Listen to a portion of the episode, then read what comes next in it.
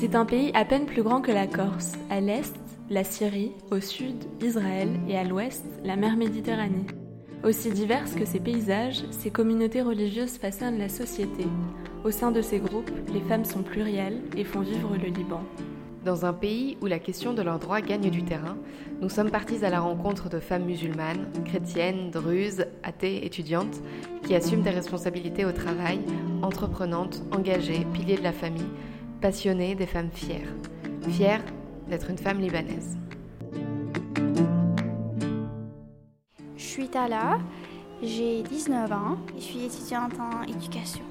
On est à Salhiye, au sud du Liban, où j'habite. C'est ma maison ici et euh, c'est mon village.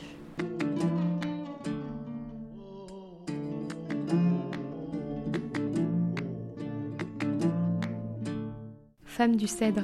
Un podcast de Maëlan Loaek et Pauline Weiss.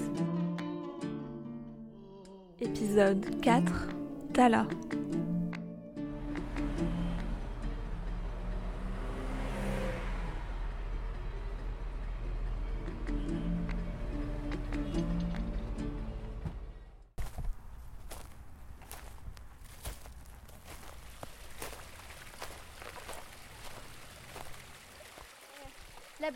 Tomates cerises.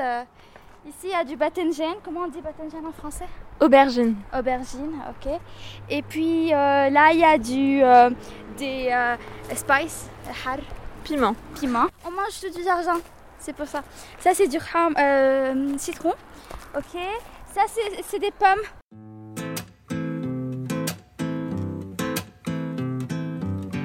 Nous avons retrouvé Tala à la gare routière de Kola, à Beyrouth, un vendredi après-midi, pour prendre ensemble le bus direction Saïda, à une quarantaine de kilomètres au sud. Une fois arrivés, un taxi nous a déposés à Salié, son village.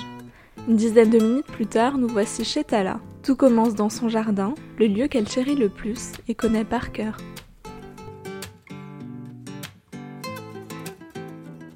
Là, là ce sont des olives. Euh, on les arrose jamais. Et euh, la terre ici, elle a la couleur blanche. Alors, euh, ce sont les, les- meilleures olives que vous allez trouver au Liban parce que la, terre est blanche. Et alors, en novembre, il y, a beaucoup, il y a beaucoup de gens qui vont être ici. Ils cueillent les olives. Et puis, on fait avec ça de, de l'huile, huile d'olive. Et les autres qui restent, on les prend et on fait avec du, du savon. C'est trop calme, il n'y a personne. Et vous pouvez voir tout d'ici. Alors là, c'est Jezine. Euh, vous pouvez pas voir maintenant le waterfall, le, La cascade la cascade parce qu'il n'y a pas. c'est séché. Euh, mais vous pouvez voir toutes les montagnes du sud. Alors, vous voyez là-bas les montagnes, c'est le Chouf. Là, euh, c'est euh, c'est la mer et là-bas, c'est Jillet. Donc là-bas, c'est vers Beyrouth. Euh, J'aime trop quand, quand les gens viennent ici au Liban, especially quand ils viennent d'autres euh, d'autres pays, parce que je trouve que personne ne voit cette image du Liban et c'est trop frustrant. Quand tu parles avec des gens, ils croient que nous on vit sur des camels, camels, Cam- Chameau. Chameau. chameaux, sur des chameaux. Et ils me disent, tu viens du, dés- tu viens du désert? Alors, on vient pas du désert. On n'a pas de chameaux au Liban. On a des appartements, on a des buildings, des, euh, on a des immeubles. Euh, on vit euh, une vie parfaitement normale.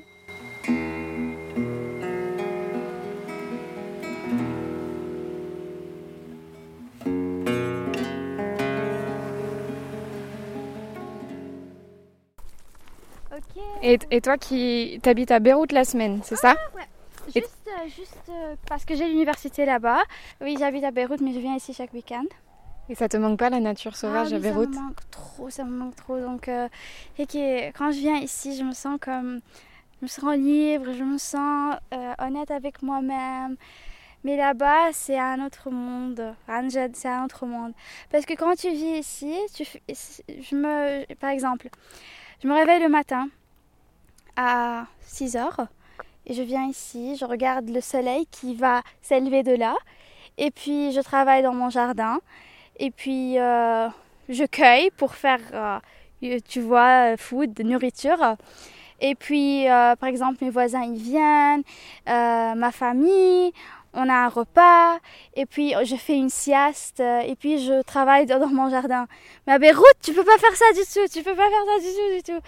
Tu dois te, réveiller, euh, partir travailler, euh, université, cours, et les gens sont très différents. Donc, euh, et il n'y a pas de jardin là-bas, donc tu peux pas être avec la nature. Donc, ouais. C'est quoi que tu aimes vraiment pas à Beyrouth les, les défauts de Beyrouth pour toi? Beyrouth. bruit, pollution, euh, bruit, pollution, bruit, pollution, bruit, pollution.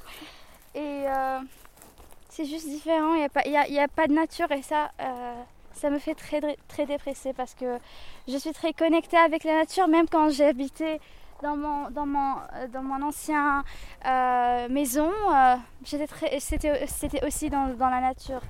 Donc, ouais, alors voilà, ça c'est la chose la pire là-bas. Il y a juste des bâtiments, il y a toujours des klaxons. Tu te vois habiter où plus tard? Tu te vois revenir ici? Là, là, là, là, ici. Il n'y a, pas, a pas de débat, c'est ici. Non, j'achète cette maison, ce château, et j'habite là. C'est pour ça que maintenant je suis en train de le rénover. Mais euh, du coup, si je ne peux pas habiter là, là, là, là, c'est quelque part dans la nature.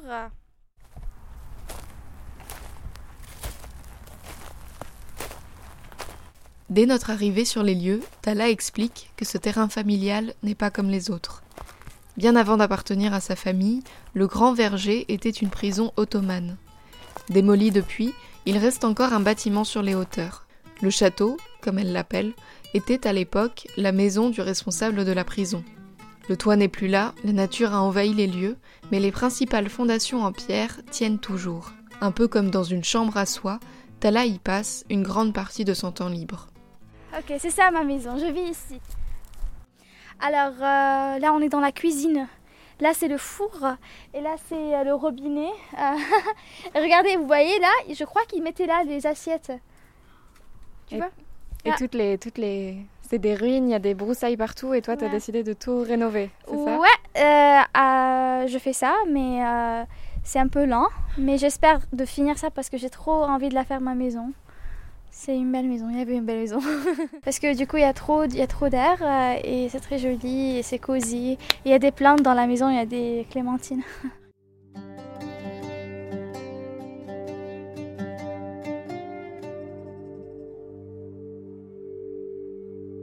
Et c'est comment de, pour une petite fille de grandir dans la nature? Qu'est-ce qui fait que tu as une éducation différente? Tu penses qu'une jeune femme qui a grandi à Beyrouth? On joue euh, on ne on pense pas trop du temps. Par exemple, euh, quand euh, j'étais une fille et tout, j'étais en train de jouer tout le temps. Et j'étais en train de jouer bah là. et j'étais pas matérialistique. je n'avais pas trop de, de, problèmes. j'étais juste très contente. Je vivais là maintenant et je pensais pas de rien. Et puis j'ai remarqué que les autres, ils n'ont pas ça. Et quand tu grandis dans la nature, tu es juste là, tu fais rien, bah tu joues et euh, t'as pas de soucis, voilà. Et cet été, j'étais ici et pour trois mois, j'étais là et j'avais pas cette anxiété. J'étais juste contente et tout. Et puis quand je reviens à l'université, c'est comme, euh, c'est comme contagieux, tu vois, tous les gens qui sont trop anxieux et qui pensent tout le temps. Et puis il y a toutes ces questions qu'est-ce que tu vas faire? Qu'est-ce que tu vas faire quand tu vas graduer? Qu'est-ce que tu vas faire? Euh, Alors tu commences à penser. Mais quand je reviens là, je me rappelle que non, ils savent pas de quoi qui parlent. Tu vois, là, là c'est s'ils viennent là, ils vont comprendre de moi qu'est-ce que je parle. Et euh, c'est comment de grandir en tant que fille au Liban? Hmm, Ça dépend, ça dépend de la famille. Euh, ma famille était très ouverte d'esprit, alors ils n'avaient pas trop cette différenciation entre filles et garçons. Tu es de quelle religion toi? Alors moi ma religion c'est la nature.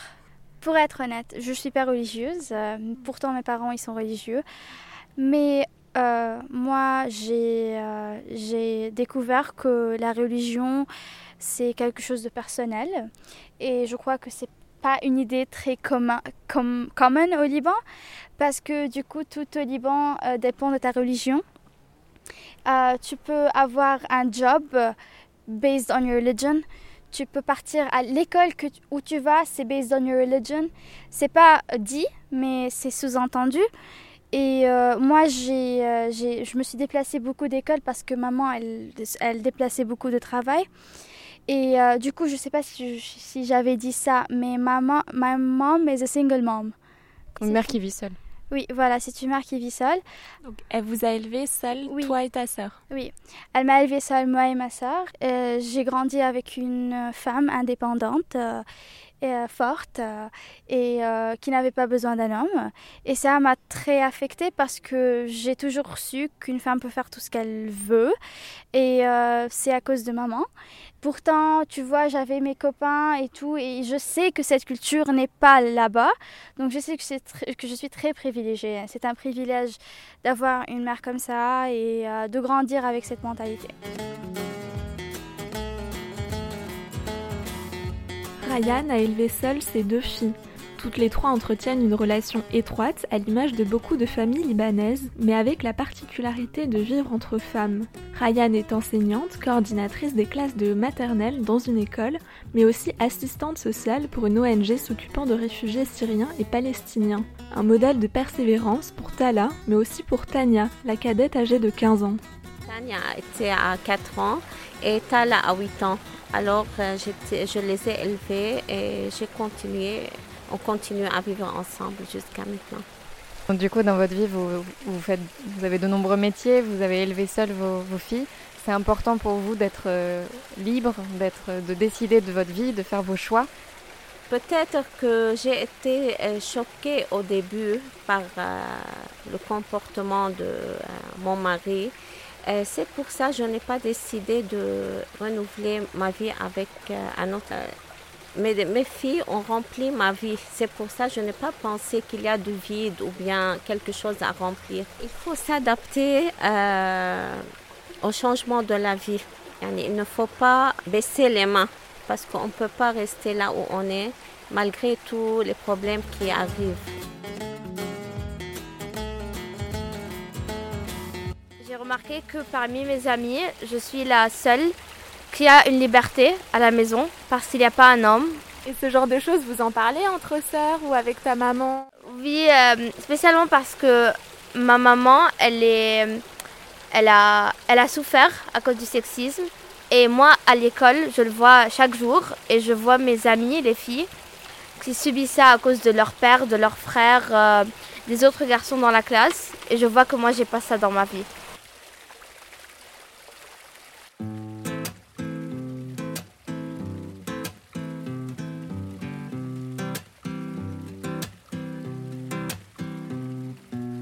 Toi, là, tu étudies l'éducation, mais avant, tu es passé par le système euh, d'école euh, classique. Comment ça se passait, euh, cette filière, et est-ce que tu avais pu faire des choix? Du coup, alors euh, j'étais en scientifique euh, et puis je suis partie en mathlem en, terminale. On a 10 heures de maths euh, et euh, on était juste deux filles dans une classe pleine de garçons. Et c'était très frustrant parce que nos profs étaient tous des hommes et on ne nous prenait pas sérieusement. Du coup, quand tu fais une faute comme une fille, c'est comme si ils te regardent. Ah, il faudrait pas que tu sois là. Voilà, t'as fait une faute. Mais quand ils font des fautes, eux, c'est pas c'est pas comme c'est normal pour eux de faire des fautes mais c'est assez c'est gênant ça c'est de 1 de 2 même les profs ils nous regardaient d'une façon mais qu'est-ce que vous faites là? Qu'est-ce que vous faites là? C'est pas votre place ici parce que là c'est la place des ingénieurs Euh, alors mon expérience était très mauvaise parce que euh, j'étais très bonne en maths j'étais très bonne en physique mais c'est juste que euh, il y avait trop de pression de prouver ça et les, les hommes euh, ou bien les garçons, ils ne voulaient pas de prouver ça, tu vois? Au Liban, pas, pas avec ma mère, parce que quand je suis partie à l'université, j'étais seule. Et tu peux, tu peux voir, tu, tu n'es pas en sécurité, je ne sais pas si vous avez senti ça. Euh, les, les gens vous regardent quand vous êtes dans la rue et ça vous rend inconfortable, vous ne pouvez rien dire. Il y a les taxi drivers, les, les conducteurs. Chauffeur de taxi. Ah, ils sont horribles, ils sont horribles, on les déteste. Et du coup, parce qu'il n'y a pas de transportation, alors ils essaient tout le temps de, de- de- d'être euh, ennuyeux. Les gens ne disent rien maintenant, parce que à Beyrouth c'est différent, mais ici c'est la même chose. Dans mon village là, c'est la même chose, c'est la même mentalité. Mais euh, oui, ben, ils pensent pas que les filles peuvent, peuvent vraiment être euh, fortes, indépendantes, faire tout ce qu'elles veulent. Mais pourtant, quand vous regardez dans la famille des gens, vous allez voir que la mère, c'est la, la patronne de la famille. Par exemple, euh, ma voisine, c'est elle qui a donné l'argent à son mari pour faire his own business. Donc, euh, pour, euh, pour, monter un, pour, monter une entreprise ou un oui, projet pour monter un, un store, un mahal, un magasin. Un magasin Oui, alors euh, elle, a, elle a travaillé pour genre 20 ans pour, pour assembler l'argent. Et puis quand elle a eu, elle lui a donné pour, pour ouvrir son, son magasin. magasin. Et elle a fait ça parce qu'elle l'aime. Et moi, je trouve ça, par exemple, des personnes ils disent non mais elle est folle, pourquoi elle ferait ça? Moi, je trouve ça très, euh, très euh, altruistique, altruiste. Elle a travaillé juste pour le voir réaliser son rêve. Une autre, un autre exemple d'une, d'une femme, c'est elle qui est la patronne. Euh, par exemple, ma tante, ma tante, elle a, elle a aussi, c'est elle qui a bâti sa maison. Donc, avec son propre argent, elle a bâti sa maison. Et, mais du coup, c'est pas dit. Donc, quand tu vas partir dans la culture, ils vont pas te dire, moi j'ai fait ça. Non, elles sont très humbles. Et avec tout ce que tu nous dis là, est-ce que toi tu te sens féministe? Tu te revendiques féministe? Est-ce que c'est un mot euh, que tu emploies Non. Non? Parce que féministe, ça veut dire que les femmes et les hommes sont égaux. Mais moi, pour moi, ils sont pas égaux. La femme est plus supérieure. C'est vrai parce que j'ai vu ça dans ma culture et je crois que c'est absurde. Et je dis pas ça avec colère ou avec. Euh, non, non, c'est juste absurde de dire que nous, avec tout ce qu'on a vécu, avec toutes les pressions sociales, euh, euh, on est égaux, euh, avec des personnes qui n'ont pas de difficultés.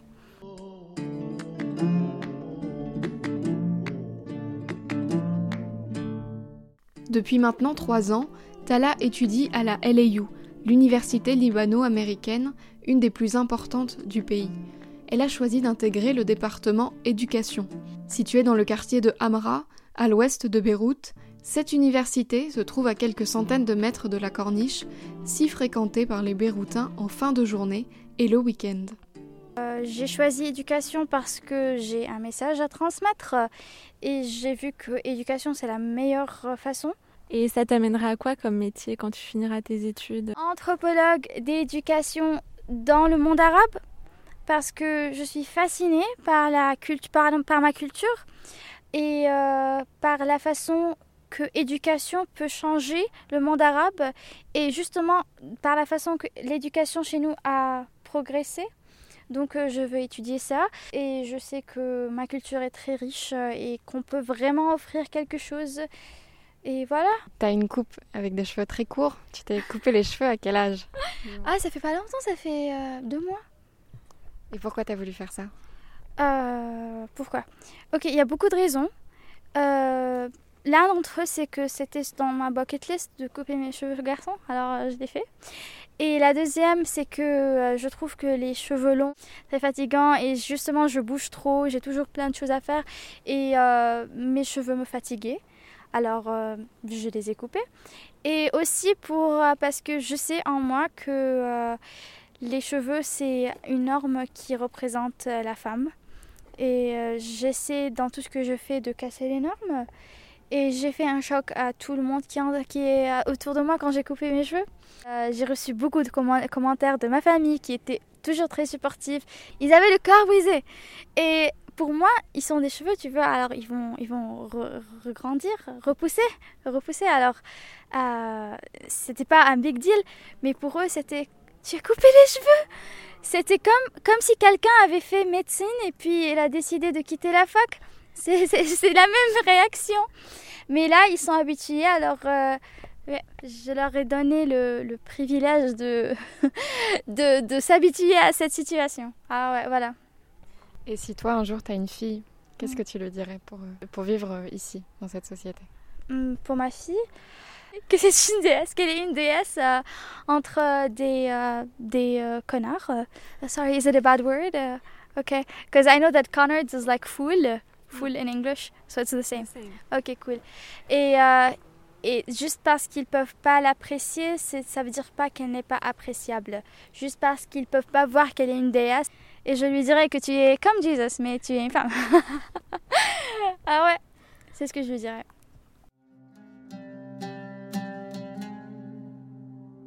Et euh, est-ce qu'il y a des choses qui t'énervent un peu dans la société libanaise, comme le fait qu'il y ait des tabous sur certains sujets, des choses dont on ne puisse pas parler aussi bien avec sa famille qu'avec ses amis, euh, et le confessionnalisme, tout ça qui bloque un peu certains sujets Toi, en tant que jeune femme au Liban, euh, comment tu, tu réagis à ça? Un mot, trois lettres. Sexe. Sexualité. Non, les gens ici trouvent le sexe d'être un tabou. Et pour moi, non, les chats, les chiens, ils ont sexe, tu vois. Alors, c'est pas un tabou, c'est quelque chose de normal. Et le plus énervant, c'est que les hommes, ils parlent de sexe comme une gloire. Plus ils, ont, ils font du sexe avec des femmes, plus ils sont masculins. Ça affirme leur masculinité. Mais la femme, elle est privée d'explorer sa sexualité. Et il y a un grand tabou pour la femme si elle sort avec des hommes, si elle, euh, si elle fait du sexe. Elle va être jugée. Et même les termes qu'on utilise. Alors, quand, quand les, les adultes libanais ou euh, ma famille, par exemple, veulent parler euh, je sais pas pourquoi, mais peut-être, par exemple, ils disent que elle lui a euh, donné soi-même. Tu vois? Alors c'est ça le terme qu'on utilise, que la femme lui a... C'est même pas donné, mais il y a un autre mot, mais je sais pas comment on le dit, mais c'est comme si, tu vois, quand tu vas donner un trésor à quelqu'un, la façon dont on voit la sexualité, c'est quelque chose d'horrible. Et même pour, par exemple, les garçons ou les femmes qui, qui veulent explorer d'autres, possibilités, autres que same-sex, ils sont très mal jurés. Et pour moi, c'est quelque chose de privé. Euh, chaque personne peut faire tout ce qu'elle veut et juste parce qu'une femme veut explorer sa sexualité, ça ne veut pas dire qu'elle est une mauvaise femme, qu'elle est quelqu'un euh, de pas bien. Il y a un mot qu'on utilise en arabe, c'est-à-dire et c'est un mot qu'on a inventé pour décrire la femme qui a un sexe avant le mariage. Et c'est horrible. Toi, tu as cette facilité de basculer entre les trois langues, l'arabe, l'anglais et le français. Tu peux nous parler du moment où tu as appris les différentes langues et comment tu fais pour euh, jongler quotidiennement entre les trois? Il n'y a pas un moment où j'ai appris les trois langues parce que dès que j'étais petite, maman me parlait le français et euh, tu peux apprendre l'arabe de la société, quoi. Et euh, l'anglais, bah, tu, tu apprends ça aussi de la société. Le français, tu n'apprends pas ça de la société. Tu dois avoir une maman comme ma mère, ou bien tu dois euh, apprendre le français à l'école. Alors moi, j'apprenais le français à l'école. Euh, donc euh, notre éducation, c'est comme toutes les matières sont ou en français ou en anglais. On a juste une matière en arabe, qui est arabe. Alors c'est pour ça qu'on sait toujours comment parler. L'anglais, c'est plutôt différent parce que quand tu sais comment parler le français, ça devient plus facile de parler l'anglais. Et puis tout le monde parle l'anglais, donc tu dois apprendre l'anglais.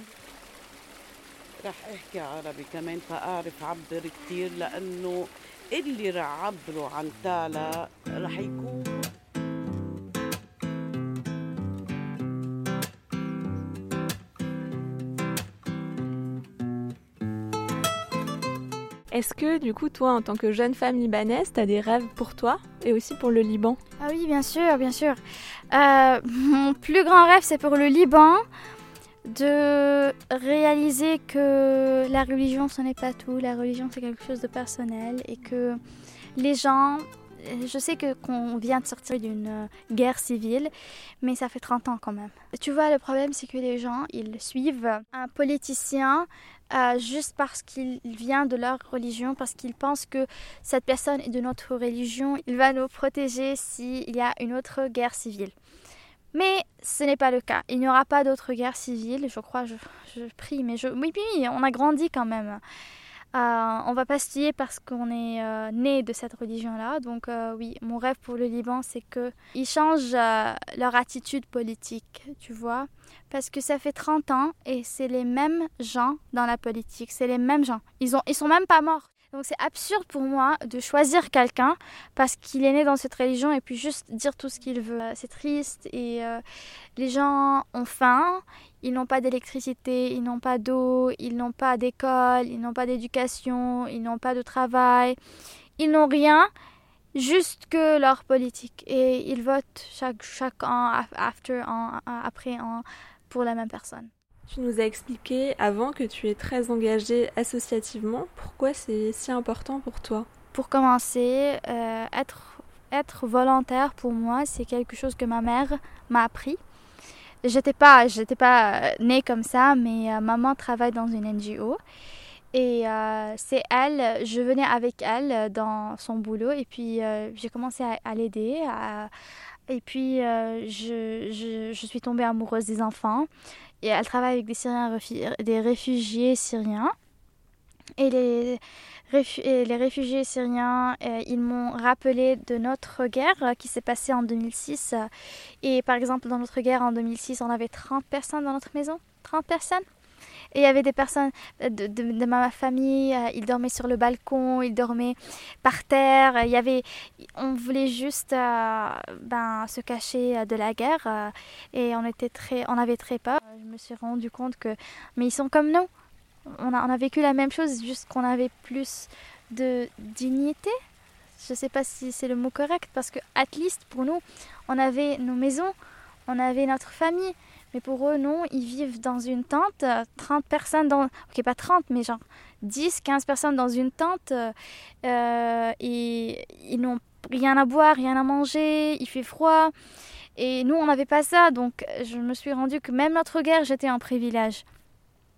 Et j'ai commencé à, par exemple, leur donner mes, jouets, tout ce que je voulais plus, mes, mes vêtements et tout. Euh, et euh, pour moi, passer ce petit temps avec eux, par exemple, j'étais en train de jouer avec eux, avec, même avec la balle. Tu vois, si tu leur donnes une balle, ils sont très contents parce qu'ils veulent juste quelque chose pour les faire oublier la guerre. Et je me suis rencontré des, des cas très, très, très durs. Euh, et puis, ils t'apprennent, c'est comme, comme tu apprends euh, une manière de vivre. Et du coup, je suis aussi volontaire dans l'orphelinage l'orphelinage ici euh, dans mon village, euh, à Saïda actually. Tu vois des, cas trop, euh, trop sévères et trop durs et ils sont juste des enfants et si je peux passer deux heures de mon temps, de mon temps avec eux, donc pourquoi pas non. C'est moi, moi je suis heureuse et eux ça compte beaucoup pour eux. Beaucoup, beaucoup, Yanné.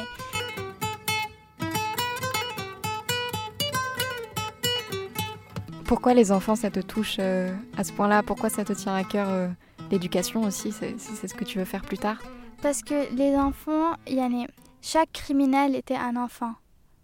Tu vois? Chaque, euh, chaque euh, je sais pas, chaque politicien était un enfant. Chaque euh, quelqu'un qui s'est suicidé était un enfant. Chaque personne qui est arrivée à un point où sa vie est finie était un enfant avant si je peux prévenir cela, alors j'ai fait, fait quelque chose et j'ai donné comme un cadeau pour la terre, tu vois. Parce que maintenant, quand tu parles d'un tueur, on ne peut pas le pardonner. On dit c'est un adulte, il sait ce qu'il a fait. Mais cet adulte, ce tueur, il était un enfant qui n'a pas été aimé, qui avait besoin de quelqu'un, et puis qui n'a pas trouvé ce quelqu'un, et puis blablabli, blablabla, et qui est devenu comme ça. Alors, toujours, toujours les enfants, c'est le plus important, c'est la place la plus importante à commencer. Et toi, plus tard, du coup, tu as envie d'avoir des enfants? Ah oui, definitely.